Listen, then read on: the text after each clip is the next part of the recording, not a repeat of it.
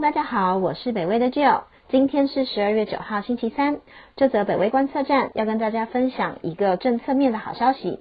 白宫打破沉默，年底前新一波纾困金有望。是由北威研究员曾一凡所撰写。美国时间十二月八号，也就是这个星期二的下午五点钟，美国财政部部长 Stephen Mnuchin 通过电话向众议院议长 Nancy Pelosi 提出了总值九千一百六十亿美元的新冠疫情纾困新方案。这个提议不但是拜登当选后川普团队首次破冰，更是由白宫参议院多数党领袖 Mitch McConnell 与众议院少数党领袖 Kevin McCarthy 所共同提出来的。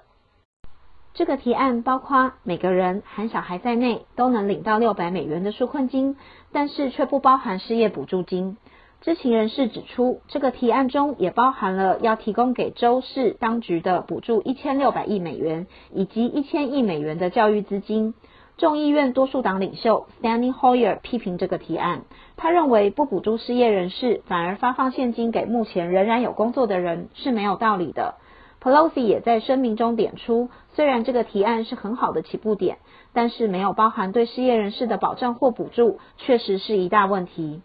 这则北威观测站就到这边，谢谢你们的收听，也谢谢大家持续帮我们分享、订阅北威频道，下次见喽，拜拜。